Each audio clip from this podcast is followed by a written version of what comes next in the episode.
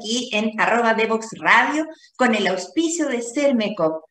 Hoy vamos a tratar un tema que es transversal a cualquier profesión, a cualquier arte, a cualquier manifestación de una, de una profesión, va a haber de alguna manera algún sesgo histórico entre aquellas profesiones que son notablemente masculinas y aquellas que son femeninas. Pero si hay un lugar difícil para entrar a las mujeres, esto fue la cirugía. En Chile, todos los médicos nos graduamos como médicos cirujanos, pero para ser cirujana plástica ah, es una cosa diferente. Hoy vamos a conversar con la doctora Claudia Albornoz, cirujana plástica graduada que estudió en Estados Unidos, que se ha ganado un lugar increíble eh, aunando las voluntades. Ahora vamos a conversar con ella de cómo sobrevivir en un mundo de hombres. Vamos a la pausa y ya estamos junto a ella. Divoxradio.com Codiseñando el futuro.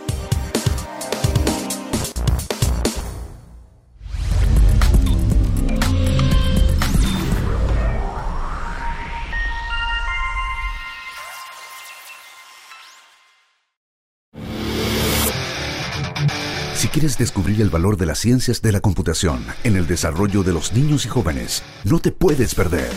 Día Cero. Día Cero. Todos los jueves a las 18 horas, junto a Belén Bernstein y sus invitados. Día Cero. Y aquí estamos ya en nuestro programa Salud para Todos con una invitada de lujo. ¿Cómo está, doctora Albornoz? Hola, Carolina. ¿Cómo estás? Mucho gusto también. Sí, mira, no, no, no puedo dejar de, contar nuevamente que tú eres cirujana, médico, médica cirujana de la Universidad de Chile, con un magíster en epidemiología de la Universidad de los Andes y con un fellow en el Memorial Sloan Kettering Cancer Center en algún momento de tu trayectoria profesional experta, eh, ella trabaja en este momento en la Clínica Las Condes, es profesora de la Universidad de Chile y es una persona destacadísima en el ámbito de la cirugía en un mundo que principalmente ha sido de hombres, ¿cierto? Y que hoy ella, con su, con su declaración de feminista, ha venido a remover este, este mundo. Querida Claudia, primero que nada, cuéntanos, ¿cómo fue que llegaste a la cirugía? ¿Por qué te gustó la cirugía plástica? ¿Y qué haces hoy en el directorio de la Sociedad de Cirujanas? Sí, mira, primero, bueno, muchas gracias por la invitación y quiero aclarar que esto es algo que no hago yo sola, sino que partió por un grupo de personas, y ahí vamos a ir contando más adelante cómo fue, Em, yo efectivamente trabajo, como dijiste tú, en la, cirugía, soy cirujana plástica y trabajo en la Clínica Las Condes y en el Hospital de la Universidad de Chile. Em, y la pregunta fue, ¿cómo, cómo llegaste a ser cirujana? ¿Eso? ¿Cómo llegaste, claro, a la cirugía, después de la cirugía plástica y después a, la, a, la, sociedad cirujana? Sí, mira, yo em, cuando estaba, estaba estudiando medicina, eh, estaba un poco desencantada con la carrera en el sentido que no encontraba como algo que me apasionara, hasta que llegué a cirugía. Y llevaba, ah. no sé, tres días en cirugía y dije, esto es lo mío, esto es, en el fondo. Es como cuando tú conoces a con quién te vas a casar, es como, este es, ya, eso fue. Sí. Y bueno, me gustó la cirugía porque el rol, de, en el fondo, de las, del cirujano o la cirujana es mucho más activo en el tratamiento de los pacientes. O sea, en el fondo, Obviamente los pacientes tienen mucho que ver en su recuperación, pero en cirugía el rol del médico es más activo, no dependemos tanto de lo que hagan los pacientes. Perfecto. Eh, y después, bueno, yo, yo entré a cirugía queriendo ser cirujana plástica eh, o cirujana reconstructiva, más bien no sabía muy bien cómo se hacía eso. Y cuando yo estaba en cuarto, quinto y me empezó a interesar la cirugía, empecé a gente para tener más exposición, como decirle, yo quiero ser cirujana, quiero, por favor, me puede invitar a su cirugía. Y ahí tuve harta resistencia, así como de, mis profesores en el fondo, que, te decían en esa época, y que todavía sigue pasando lamentablemente, que te decían, la cirugía no es para mujeres, doctora, usted dedíquese a su casa, tenga hijos, eh, si, se, si quiere ser cirujana, no se nadie se va a querer casar con usted, eh, si, imagínate, eh, si, si se casa, se van a separar de usted seguro, sus hijos no la van a creer, o sea, las penas del infierno. Entonces yo estaba así como, chuta, uno es más chica, tiene todos estos roles metidos en la cabeza, que en el fondo tu rol en la sociedad es ser mamá, esposa, ¿cierto? Y conocí un doctor, que es el doctor José Torres, que era cirujano acá de cuello, que ya falleció, y él me dijo, o sea, era un señor mayor, que tú podrías pensar que hubiera sido más machista que todos los demás, pero él me dijo, tú naciste para ser cirujana, eh, y ah. tienes que hacerlo. Y básicamente me dio como todo. Disculpa un segundo que llegaron mis niños del colegio. ¡Ah, qué lindo! ¡Hola! ya, Pedrito, sal que están, me están grabando una entrevista. ¿Ya? Vaya, vaya. El teletrabajo. y bueno, viste, mis hijos me quieren. No se cumplió lo que me dijeron. Eh, entonces él me dijo, tú tienes que hacer lo que realmente te gusta. Te saca el corazón. Exacto, independiente de lo que te digan los demás. Y él, o sea, eso fue como un, tremendo apoyo. Entonces, a mí siempre me quedó dando vuelta en la cabeza, ¿qué hubiera pasado si él, si esta persona en el fondo no hubiera estado en mi vida, si no hubiera habido alguien que me impulsara a hacer lo que yo, yo quería hacer? Porque a lo mejor yo podría haber dicho, pucha, no, este mundo es muy difícil, no lo voy a hacer, no lo voy a lograr. Y un poco al revés, había muchas voces que decían que no lo hiciera.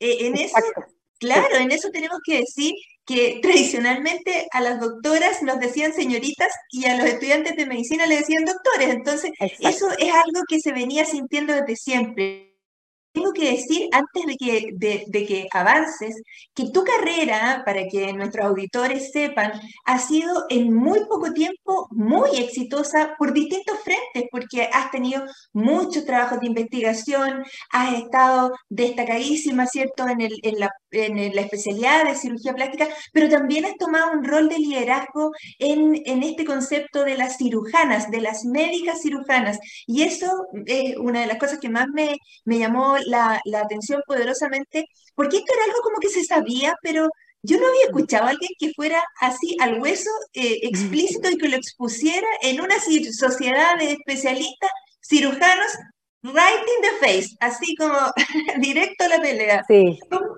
Oye, ha sido, mira, ha sido, ha sido un proceso súper lindo. Eh, yo hace muchos años que estaba con la idea en la cabeza que había que hacer algo por las, las, en el fondo por las que venían más atrás, en el fondo decirle tú, como lo que hicieron conmigo, o sea, como tú puedes ser cirujano, tú lo puedes, cirujana, tú lo puedes lograr. Empoderar a las otras. Exacto. Hace mucho rato que lo venía dando vuelta, o sea, yo cada vez que conocí, que alguien se me acercaba así como, doctora, yo quiero ser cirujana, y como trataba de ser lo más acogedora posible, pero tenía hace mucho rato, como te digo, dando vuelta esta cosa de cómo hacerlo para llegar a más gente. Y hace un par de años hubo una situación puntual, en el fondo que fue lo que finalmente como lo que gatilló todo esto, es que el, cuando empezó la pandemia había un congreso de cirugía que se había suspendido por el estallido social primero y que se iba a hacer en La Serena en, justo cuando empezaba la pandemia. Estaba súper dudoso si la gente iba a ir o no, entonces el, de la, del directorio de la Sociedad de Cirugía, de cirujanos, porque todavía se llama Sociedad de Cirujanos. Cirujanos, eh, claro. Cirujanos eh, que eso está en cambio, está en proceso de cambio. Eh, escribieron una carta como una especie de arenga invitando a los socios que fueran a la reunión, a este Congreso Nacional, ¿cierto? Y era una carta que estaba escrita bien en genérico, pero había una parte que decía, porque los cirujanos somos hombres de acción y bla, bla, bla. Y ahí ah. ardió Troya en el fondo, porque fue como una demostración en tu cara de que finalmente mm, no te veían. Em, y nosotros hemos hablado con, o sea, a partir de esto fue toda una especie de revolución de la cirujana en que empezamos a organizarnos, y por eso te decía, esto no es algo que yo he hecho sola, sino que fue todo, es un grupo de cirujanas que está detrás, yo soy la cara, la cara visible, pero no he sido yo sola, y empezamos a organizarnos, empezamos a tratar primero de saber quiénes éramos, no teníamos idea cuántas cirujanas habían en Chile, dónde estaban, entonces fue un trabajo muy lindo como de conocernos, de reconocer nuestra historia, porque había mucha información acerca de los próceres de la cirugía masculinos, pero nadie tenía idea. Nadie tenía idea de quiénes habían sido como nuestras pioneras. Eh, entonces hubo, todo, hubo mucho trabajo atrás, em, empezamos a investigar, como te digo, los números, quiénes somos, dónde estamos, otra doctora, otro grupo empezó a investigar acerca de las pioneras de la cirugía, entonces como que reescribimos nuestra historia y nos redescubrimos en el fondo porque no teníamos idea de quién había sido la primera cirujana, como te digo, y ha sido un trabajo súper lindo en que lo que hemos tratado de hacer es de visibilizar a la cirujana. O sea, esto, la idea es de que nuestra teoría en el fondo, y que es lo que está súper demostrado, es que si hay más mujeres en el campo en que sea, eso atrae necesariamente a más mujeres. Y nosotros queremos eso, queremos que haya más mujeres que se atrevan a entrar a la cirugía porque este definitivamente, pese a que sigue siendo un mundo muy de hombres, eh, no es exclusivo para los hombres y las cirujanas pueden ser muy destacadas en todas sus áreas. Claro, contemos un poquito de números. Cuéntanos si es correcto esto de que en toda la sociedad de cirujanos todavía, que tú nos vas a contar después que eso va a cambiar, hay 2.009 hombres y 351 mujeres.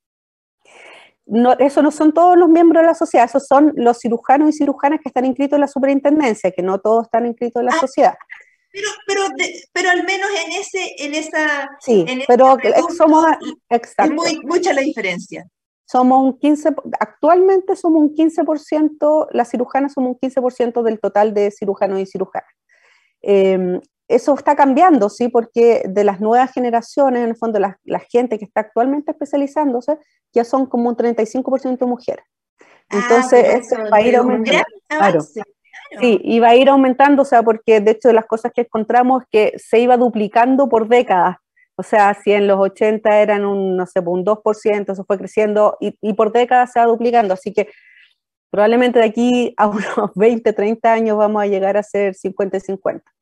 Claro, ahora conversemos un poquitito de las barreras reales que desde, desde estudiante de medicina eh, se ponen mm. para, como cortapisas para llegar a ser cirujana. Y en esto volvamos a explicarle a nuestros auditores que los médicos en Chile somos todos médicos cirujanos, pero para ser cirujana tú tienes que tener una, un posgrado en cirugía.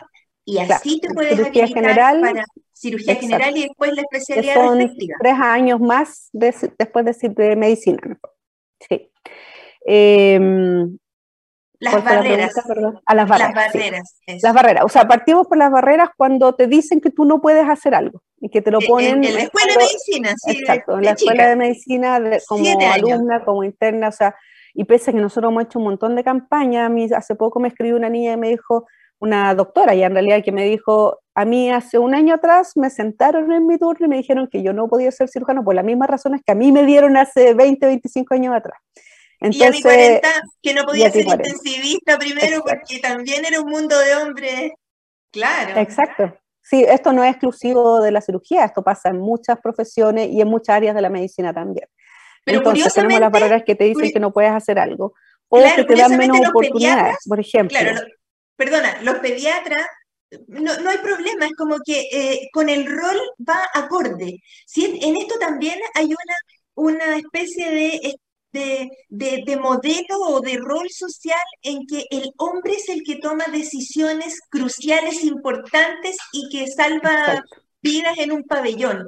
Y, yo de verdad que, que, siento que eh, donde tú has visto el ojo siempre en hombres hombres que hacen circulación extracorpórea, hombres que hacen cirugía, hombres que hacen anestesia. La primera vez que yo vi en el Hospital del Tórax un pabellón completo que eran todas mujeres, cirujana vascular, anestesióloga, eh, perfusionista, todas mujeres, me, quedé como sorprendida y, siento que eso eh, ya no tendría que sorprendernos.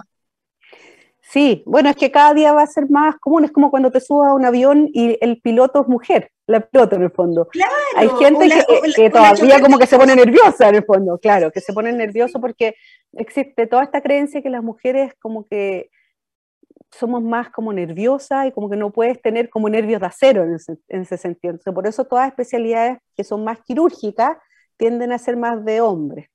Eh, y lo que dices tú en pediatría, claro, se asume que la mujer tiene un rol como más de cuidar, de ser como empática, como un, como estamos acostumbrados a cuidar, somos cuidadoras de nuestra familia, de nuestros amigos, o sea, somos los que estamos siempre cuidando, entonces como que ese rol es aceptado para la mujer, pero este otro rol, un poco más de liderazgo, eh, no es tan aceptado. Claro, mira, en, la medicina interna, para que también la gente sepa, cuando uno sale de la escuela de medicina puede optar hacia la medicina interna y la subespecialidad de broncopulmonar, cardiología, etcétera, va a la obstetricia, va a la psiquiatría o va a la cirugía y a la pediatría. Son grandes ramas. Pero en, el caso, por ejemplo, de las especialidades médicas, de, de, mi caso, que es broncopulmonar, nosotros existimos desde hace ochenta y tantos años como sociedad, pero yo debo haber sido como la tercera mujer presidenta. en 80 años de, historia de la sociedad. Siento que eh, ahí están bastante equiparados los, los roles entre mujeres y hombres, no, no hay tanta diferencia. En el caso de la, de la cirujana, pasa como las estatuas, son como un 4% de estatuas en, los lugares públicos que, que, representan mujeres próceres y el resto son todas estatuas de hombres. Entonces, como que, claro, lo que uno ve es lo que cree que es la realidad finalmente. Eh, en, en, en, dos minutos cuéntame un poquito de si existe o, o es mito o realidad que de alguna manera la figura femenina igual es motivo de de repente de bromas, de, de, acoso verbal e incluso acoso un poco más fuerte. Sí, existe. Em, creo que es cada vez menos, porque en el fondo con toda esta revolución feminista que ha habido, en que ya uno no acepta mucho que te hagan comentarios del cuerpo, ¿cierto? Eh, es menos y ya hay mucha gente. Sí, no, existe, pero a lo que voy es que eh, muchos de los mismos, de los mismos docentes o los mismos, en este caso cirujanos, saben que ya hay cierto tipo de comentarios que ya no los pueden hacer, porque pueden ser acusados de acoso. Pero sigue existiendo mucho eh, acoso verbal, físico, y también lamentablemente existen abusos sexuales.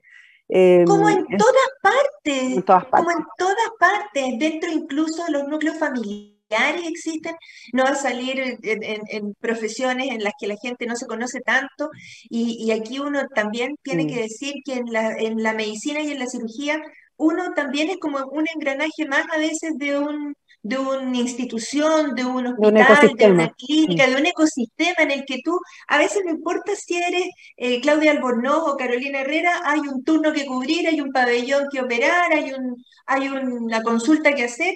Y, uno no necesariamente conoce a todo el mundo y, no, no, te conocen a ti y, hay que darse en el fondo ese aplomo para parar ese tipo de, comentarios que sean sexistas o, u ofensivos.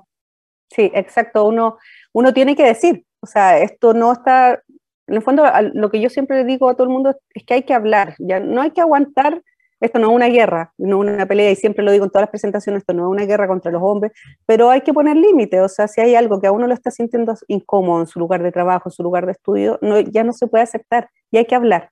Y si es necesario, si por ejemplo hay una situación que ya se está pasando los límites, hay que denunciarla y hay que eh, acudir a los conductos regulares que muchas veces tampoco facilitan las cosas, pero hay que denunciarla porque no solamente por ti, sino porque además de ti hay varias otras personas a las que probablemente les pasa lo mismo con esa persona. Entonces, lamentablemente alguien tiene que hacer de alguien tiene que hacer algo. Alguien tiene que partir con esa denuncia. Piensa tú que hace, no sé, 15 años atrás nadie, nadie hubiera denunciado algo que pasara en la iglesia católica o en cualquier otra iglesia y ahora en realidad eh, los ojos están puestos en eso. Y, creo que uno de los lugares sacrosantos son los pabellones, en que lo que pasa en ese pabellón se queda en ese pabellón y hay una especie como de, de, cofradía, ¿cierto? De, de mucha, de, mucha fuerza entre, entre ese equipo quirúrgico, pero ese equipo quirúrgico también tiene que entender que cada uno de sus miembros es digno del mismo respeto que que desde, desde la arsenalera hasta el cirujano, la cirujana estrella, todo el mundo tiene derecho al respeto y, y, es algo que con el estrés parece que en la antiguamente se olvidaba porque eh, sí. O sea, todos vimos casos de personas que se descontrolaban en pabellón y que tiraban los instrumentos por la cabeza. Eso ya no se puede hacer, ¿cierto? Eh, ni hombre ni mujer, nadie debería hacerlo. Y si uno ve una situación que le parece injusta, hay que, en el fondo, ponerse del frente y decir, oye, esto no está bien. Yo siempre digo em, en las charlas que esto no es una tarea de un, de un sexo, un género, ¿cierto? o de una persona, sino que todos tenemos que tratar de que esta sea una sociedad más justa. Entonces, si yo veo que alguien, por ejemplo, un colega mío está haciendo comentarios que no son adecuados, yo le voy a decir, Oye, eso ya no se puede decir. A lo mejor no ir así como al choque, sino que se lo va a tirar como talla, así como, oye, te van a denunciar, pero en el fondo como poniéndole un poco un límite. Pero, que, pero es una realidad que ya existe. Claudita, mira, el primer bloque se nos pasó volando, así es que vamos a la pausa musical y volvemos de inmediato a conversar. Una mirada a la ciencia, la innovación y la tecnología aplicada en minería, hidrógeno verde, energías renovables y más. No te pierdas Recursos con Perspectiva. Cada martes y viernes a las 15.30 horas con Nancy Pérez y Pamela Chávez. Solo por divoxradio.com.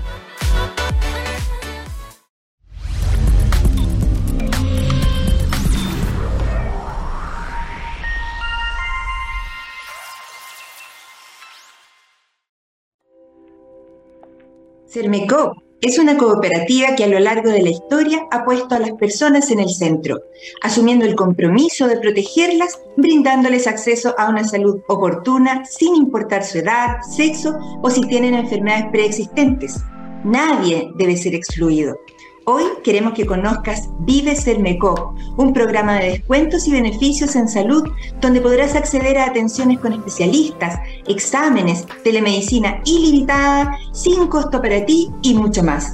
Ingresa a vivesermecop.cl, utiliza el código Vive Mujer y recibe un 20% de descuento. No dejes pasar esta oportunidad.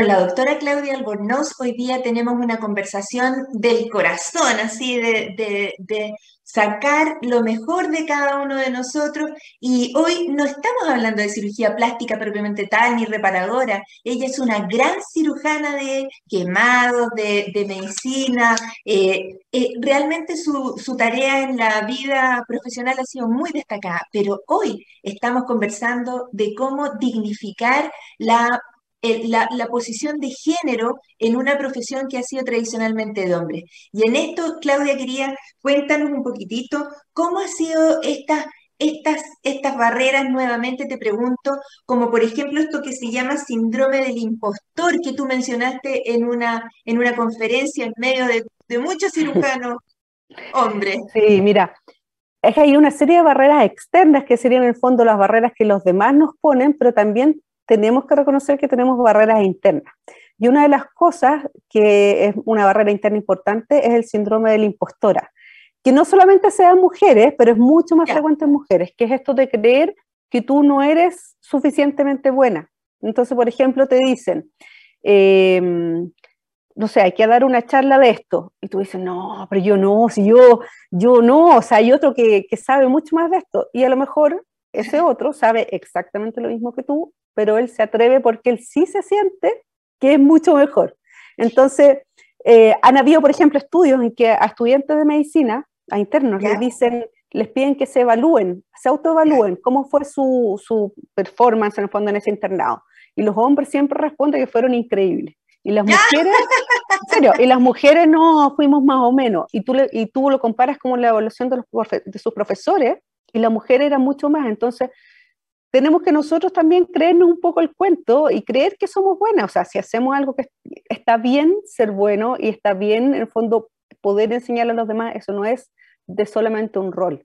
Y ahí nosotros tenemos un trabajo que hacer, porque nosotros también tendemos como a corrernos un poquito de la, en el fondo, de la visibilidad.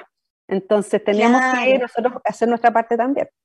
Claro, ahí yo, yo solo te voy a preguntar qué porcentaje de charlas tienen hombres en los congresos de la sociedad de cirujanos, que ahora nos vas a contar cómo va a evolucionar este, este nombre, ¿cierto? Eh, y, cuánto, y cuántas charlas son dadas por mujeres, y cuántas maestras de la cirugía hay, y cuántos maestros de la cirugía hay, y, así sucesivamente.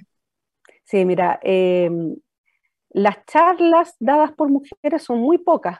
Eh, hay áreas en las que hay más mujeres, por ejemplo, cirugía de mama, cirugía plástica, en que hay más charlas proporcionalmente que en el resto de, las otras subespecialidades, pero si tú compararas cuántas deberían ser proporcionalmente por el número de mujeres que están haciendo ese tipo de cirugía, no se compara. Por ejemplo, el año pasado a mí me pidieron que diera una charla para los cirujanos vasculares.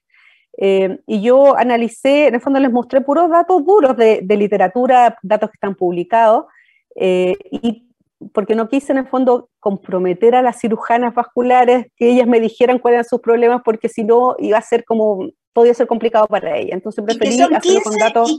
Y que, son 15 en Chile. Exacto, son muy poquitas. Sí, son muy poquitas. Entonces, yo traté de hacerlo lo más objetivo posible y eh, tomé un programa de un curso vascular en que habían eran, no me acuerdo, eran dos, ponte tú, dos charlas dadas por mujeres de un total de, no sé, 35 charlas. Entonces lo que le dije, mire, lo que pasa aquí es, es siempre el mismo problema. Un hombre organiza el curso, él pone a sus amigos o a los otros hombres, en el fondo que son los que siempre hablan de esto. Entonces, cuando tú siempre empiezas a hablar de un tema, te convierte en un referente, ¿cierto? Claro, si no, me preguntan a mí el COVID. claro, pero ¿cómo puede ser que no haya ninguna mujer, por ejemplo, que pueda hablar de varices, que es así como la patología que todos los cirujanos vasculares?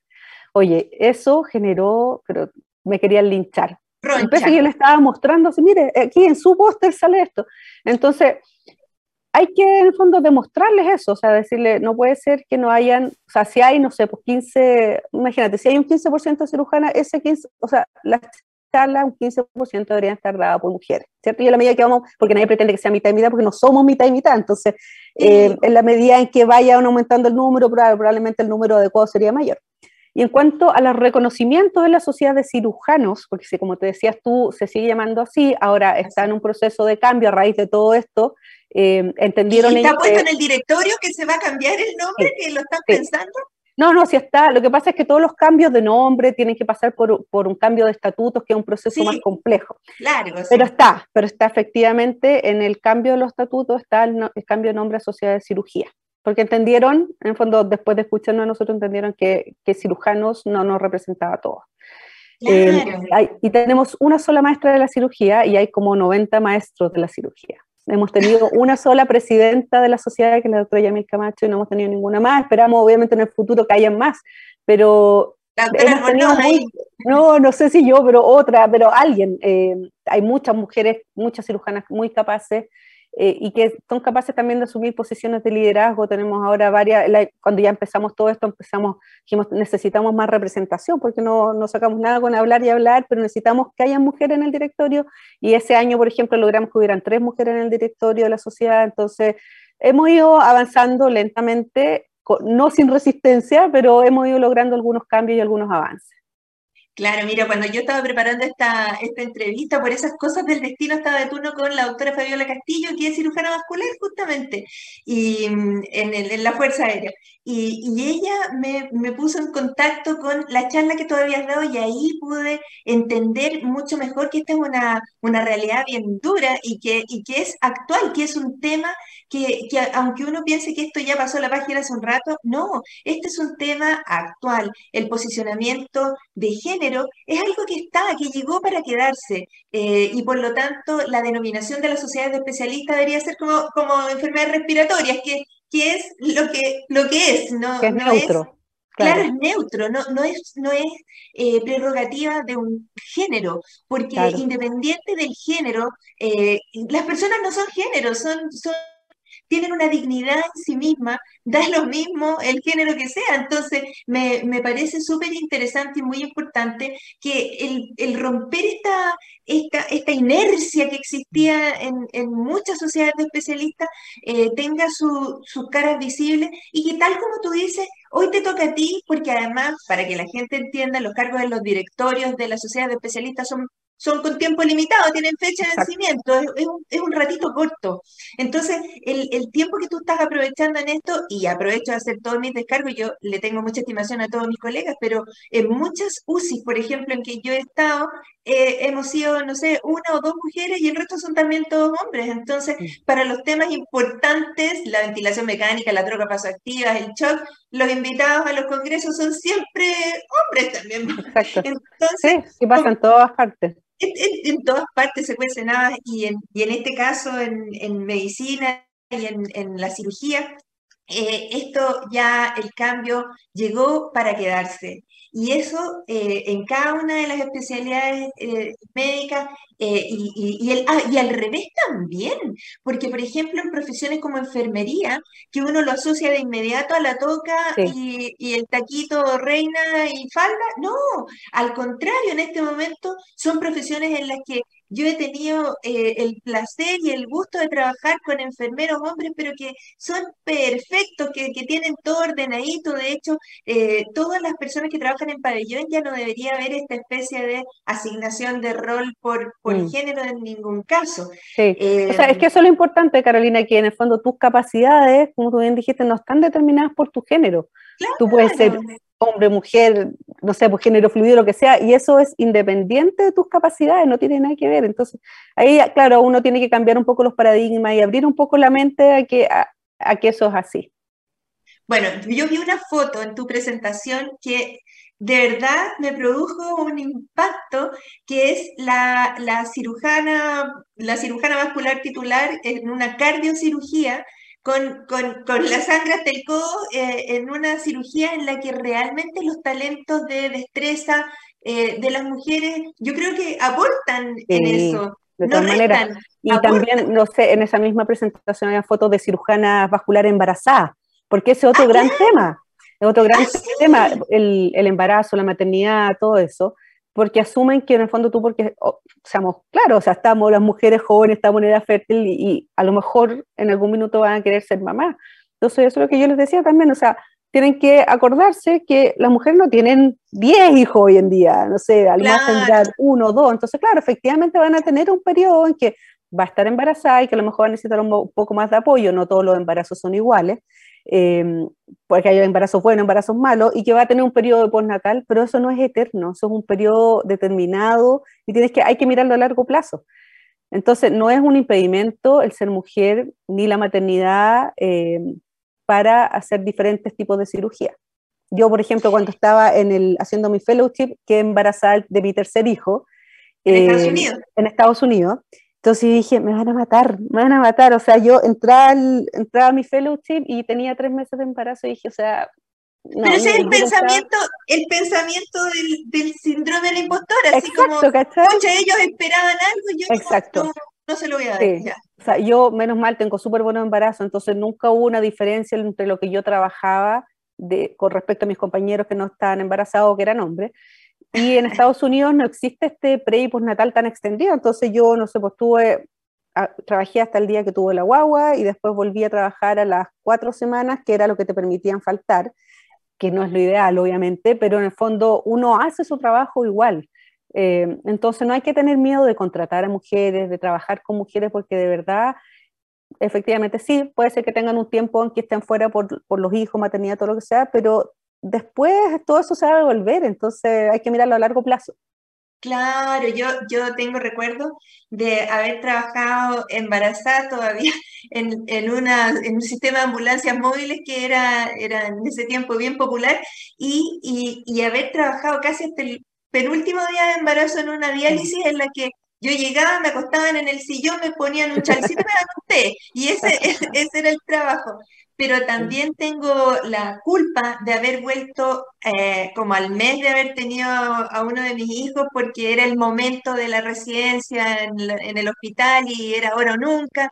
Y bueno, a veces uno se queda como con esa, con esa sensación, pero la vida está hecha de eso, de, de, tus errores, de tus fallos, de tus decisiones. Y, y bueno, yo en realidad siento que que tú has hecho una carrera bien linda, eh, te debes probablemente a tus colegas también, a tus colegas cirujanas que, que te empujan a, a, esto y te dan el soporte. Y cuéntanos un poquito de esto del, de, la, de la seccional que tienen de, de cirujanas, del WhatsApp que tienen y cómo se, cómo se conectan. Sí, mira, eh, cuando empezó todo esto, nosotros no nos sentíamos representadas en la sociedad de cirujanos. Entonces empezamos a crear una asociación de cirujanas. Pero después nos dimos de cuenta, cirujanas. De cirujanas. Después nos dimos cuenta que en realidad no sacábamos mucho con estar aparte, porque en el fondo nosotros lo que queríamos era que no, estar incluidas, ¿cierto? Si creamos una, una, asociación de cirujanas, un poco nos aislábamos. Entonces, en conjunto con algunos miembros del directorio, de los cuales uno de los principales apoyadores fue el que escribió la carta inicial, que fue el doctor Carlos ah, García. Mira, él el que dijo reconoció, hombre bien macho. Exacto, o sea, al menos él firmó la carta, ¿cachai? Entonces él fue uno de los, o sea, él reconoció que en el fondo era un error y sacó algo muy bueno de todo eso, porque en el fondo él dijo, ¿sabes qué? Sí, tienen toda la razón del mundo, hagamos algo con esto. Y él en el fondo fue el principal eh, propulsor de que nosotros creáramos un departamento de cirujanas dentro de la sociedad de cirujanas.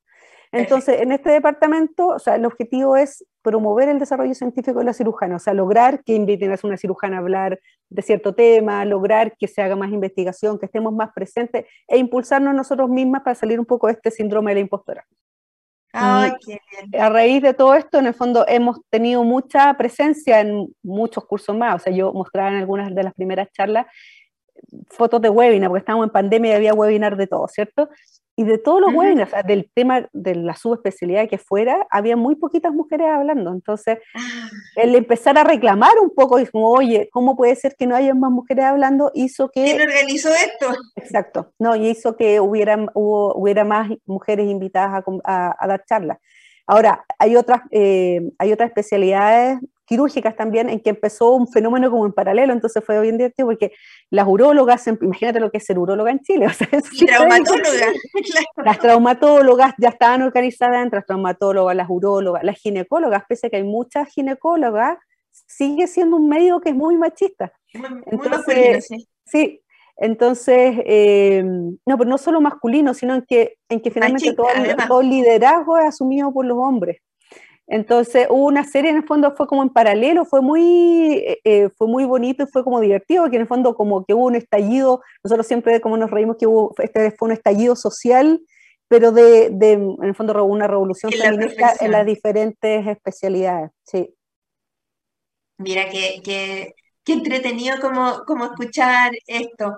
Eh, Claudita, no, ya, ya nos va quedando poco tiempo. Eh, hemos conversado varias, varias cosas, entonces tú, diría que, tú dirías que el- el- la esencia ahora es visibilizar el tema, sin, sin ningún tipo de, de, de brusquedad, ni de rencor, ni de nada, simplemente como poner los puntos sobre las IES en que Sí. no tiene que existir a- al, al- como por definición, una, un, un sesgo de género.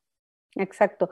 Y nuestro objetivo principal es que aumente el número de mujeres en la especialidad. Entonces, si hay algún estudiante, alguna interna que está pensando en ser cirujana y tiene dudas, en el fondo decirles que esto sí es un campo que puede ser para las mujeres, que estamos trabajando activamente de que sea un medio más amable que el que nos tocó a nosotros. Y a los hombres también el mensaje que en el fondo esto es una tarea que construimos entre todos y que entre todos tenemos que hacer que nuestros ambientes de trabajo, de estudio sean más agradables para todos y no cerrarle las puertas a una persona porque tiene otro género. Y eso va para las Claro. mujeres y para los otros géneros también. Claro, esto, esto es súper importante. Como yo te contaba ahí en el, en el momento de la pausa, desde que yo vi la luz, así como que las, las personas tienen dignidad en, en tanto personas y no por el género que tengan, ni por la edad que tengan, ni por las enfermedades o las comorbilidades. Siento que eso me iluminó realmente como el, el, eh, me allanó la, el camino eh, respecto a la relación que uno establece con la otra persona. Y, y en este caso tenemos que entender que los pabellones son lugares en donde una de las cosas principales que tiene que haber es confianza, lealtad, eh, pe- pero también tiene que haber respeto y tiene que haber, tiene que haber como, como, como ánimo, como no, no puede haber, no puede haber animadversión porque hay un tercero que es el, el más importante, en realidad es el primero, que es el paciente. Entonces, no, no debería haber ningún tipo de competencia de ninguna naturaleza, al contrario, todas las competencias y talentos tienen que estar enfocados a resolverle el problema al paciente. Eh, eh, ¿en algún minuto tú en la vida sentiste que dentro del pabellón esto pudo afectar en algún momento el rendimiento de esa cirugía? Yo tuve una situación bien compleja en uno de los lugares en que trabajo donde había una persona en que decía que yo no podía hacer un tipo de cirugía porque era mujer y porque todas esas cirugías eran de él, básicamente. Ya, pero ahí Y- tenía un conflicto de interés, sí, por último, por último sí, económico, no sé, pero, pero así como por definición, ¿y dijo eso sí, en público? sí, en público, con el resto del equipo. Y gracias a Dios, en el fondo, mi equipo se cuadró conmigo, en el fondo, dijo, o sea, primero no hay patologías que sean una persona dueña de ellas, que en el fondo que solo él Claro. pueda operar, Eh, y lo segundo, o sea, eh, o sea yo tenía toda la capacitación en el fondo para poder hacerlo, entonces, y en el fondo iniciamos una serie de acciones para revertir esa situación, pero, pero sí, efectivamente hay situaciones en las que te puede pasar eso, que alguien o te niegue el acceso o por querer, en el fondo, seguir como con una supremacía, eh, puede afectarse incluso a veces la, el al paciente. Claro. Y, y, ahora te voy a hacer una pregunta que, que no sé la respuesta y por eso te lo pregunto. La distribución geográfica de las médicas cirujanas, mm. ¿cómo es? ¿Es, están Estamos en todas partes. sí, o sea, en todas partes. Sí, como todos los, lamentablemente, como la gran mayoría de los especialistas, estamos principalmente en la zona central, pero hay cirujanas desde Arica a Punta Arenas. Hay un par de regiones que creo que era, que es Copiapó, pero me parece que hay una cirujana que, que tiene su retorno allá, y había otra región más que no me acuerdo ahora, como alguna región extrema, en Aysén, pero ahora también hay en Aysén, o sea, estamos en todas partes, básicamente. Y en todas las, especial, las subespecialidades, hay muchas cirujanas que hacen urgencia, que, que es una labor muy difícil, porque es muy demandante específicamente jefas de turno, eh, tenemos jefas de servicio, hay una doctora que está en el Hospital de Padre de las Casas que armó de cero todo un servicio de cirugía, entonces hay cirujanas haciendo cosas muy interesantes e importantes en Santiago y en regiones. Y como te digo, estamos desde Arica a Punta Arenas, así que estamos súper orgullosos de eso en realidad y del rol que, que, nos dimos cuenta que teníamos, porque no teníamos idea de este rol en el fondo tan importante. Y, como las mujeres somos muy buenas para organizar cosas, eh, como te digo, tenemos que, que, organizan, claro, ¿no? Y que organizan, eh, que organizan un servicio, que organizan un curso, que en el fondo estamos entre todas eh, un poco forzándonos a asumir roles más de más del liderazgo también. Claro, bueno, yo, yo supe de esto también bien colateralmente cuando una de las, de las médicas cirujanas eh, puso a hablar en el WhatsApp y me dijo, mira, nosotros tenemos un WhatsApp de cirujana.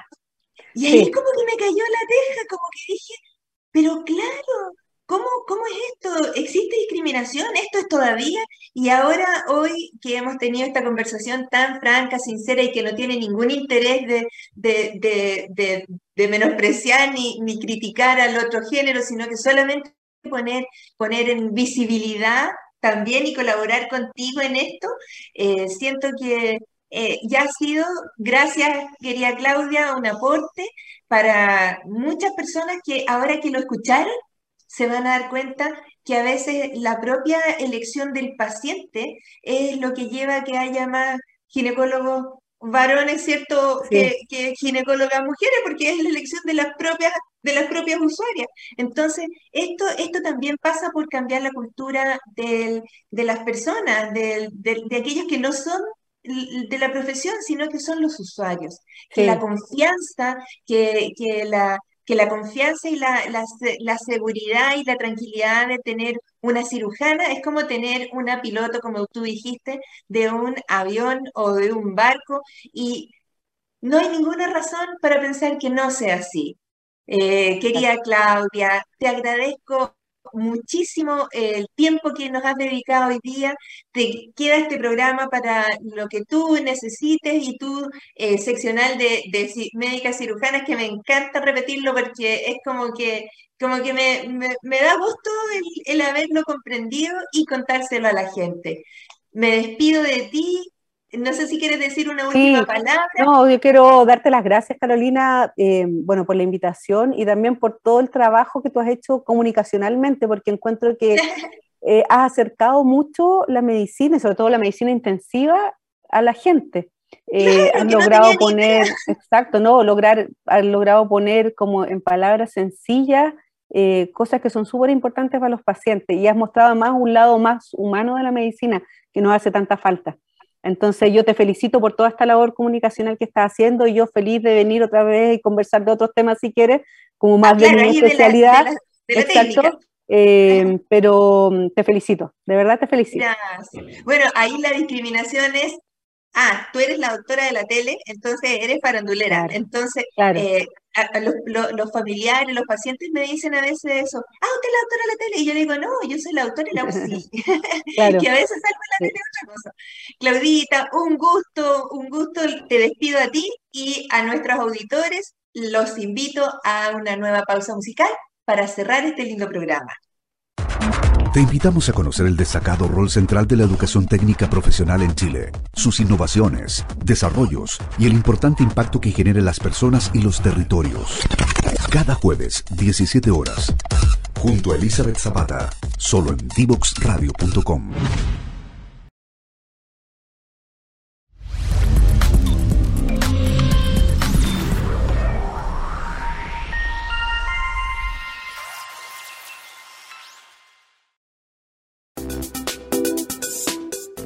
crear una contraseña segura? La seguridad en Internet es muy importante. Tus correos, tus redes sociales, tus juegos online. Todo tu mundo digital se puede ver afectado si no cuentas con claves y contraseñas seguras que sean difíciles de adivinar por aquellos que quieren meterse en tus asuntos. Es por eso que aquí te daremos algunos tips para crear una contraseña segura y hacerle la vida difícil a los ciberdelincuentes. Comienza con una frase fácil de recordar. Puede ser una cita o palabras que te sean familiares. El cielo está despejado pero siempre llevo un paraguas, por si acaso. Utiliza solamente la primera letra de cada palabra de la frase. Selecciona algunas y escríbelas en mayúscula. Agrega números y símbolos entre ellas. También puedes reemplazar algunas letras. Verifica que tu contraseña tenga más de 8 caracteres. Y listo. Además recuerda, no utilices información personal, no compartas tus contraseñas y navega siempre en sitios seguros.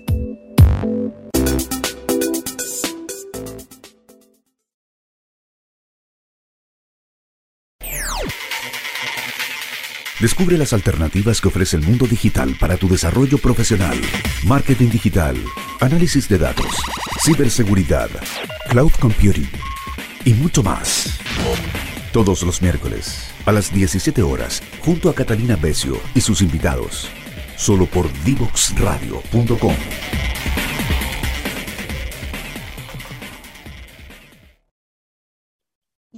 cerrando esta conversación tan franca, tan sincera, tan del corazón con la doctora Claudia Albornoz, cirujana plástica, ella eh, está liderando esta visibilización de las mujeres en cirugía.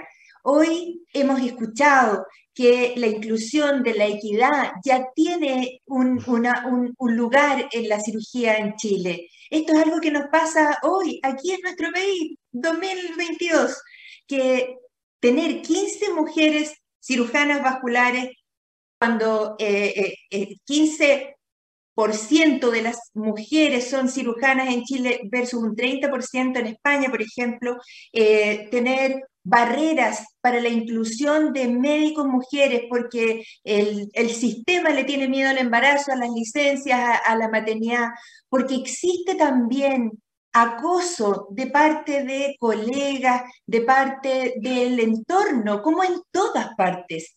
Entonces, creo que la visibilización de estos problemas es algo que hoy tenemos que agradecerle a la doctora Albornoz que nos haya abierto su corazón, que nos haya contado el revuelo que ha causado su postura hoy de defensa feminista del, eh, de la profesión y queremos eh, agradecerle a ella que está haciendo un gran esfuerzo porque las mujeres estemos en igualdad de condiciones al menos en lo intelectual, ¿cierto? Que es algo muy importante porque en eso no hay ninguna duda, pero también en posiciones que tradicionalmente han sido de hombres y que no hay ninguna duda que las mujeres los hacen tan bien como los hombres. Muchas gracias a todos por estar hoy nuevamente en el programa. Los invito a mandarme ideas de temas tan revolucionarios como este. Muchas gracias y nos vemos en el próximo.